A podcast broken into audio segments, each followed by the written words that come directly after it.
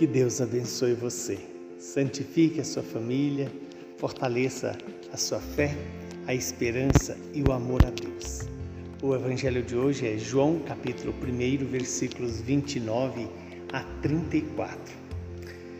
No dia seguinte, João viu Jesus aproximar-se dele e disse: Eis o Cordeiro de Deus que tira o pecado do mundo.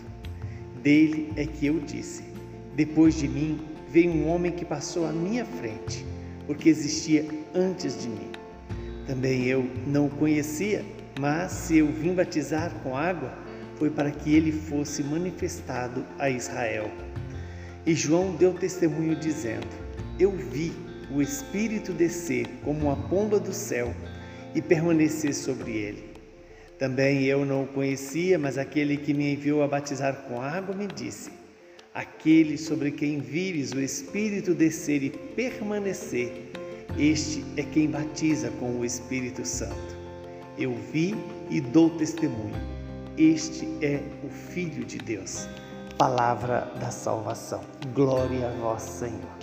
Que esta palavra se cumpra na minha vida e na sua vida. Quando João apresenta para o mundo Jesus Cristo como o Cordeiro de Deus que tira o pecado do mundo.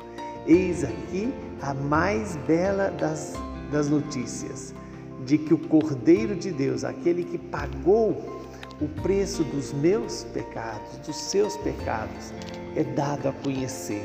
E João fala por duas vezes: Eu não o conhecia, mas Deus me fez conhecê-lo, seja pela própria força do Espírito, como também pela inspiração de conhecer pelas ações de Jesus, o próprio Messias, aquele que foi enviado pelo Pai.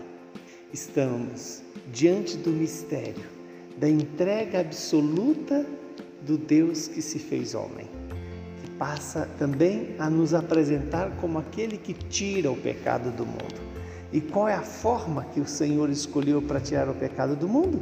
Dando a vida, sendo como o cordeiro, aquele que é manso e se deixa conduzir na vontade do Pai.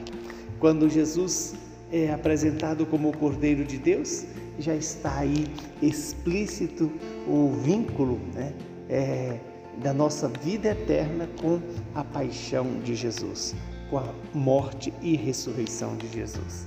Lembramos que estamos em pleno tempo do Natal e a igreja já nos dá com clareza que o menino nascido na manjedoura é também o crucificado.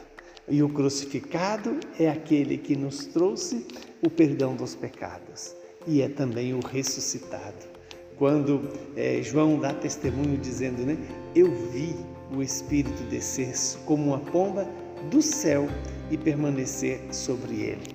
Lembremos que essa pomba que faz presente também aquela mesma pomba que depois do dilúvio é, trouxe ali um raminho dizendo, sinalizando a vida que brotava.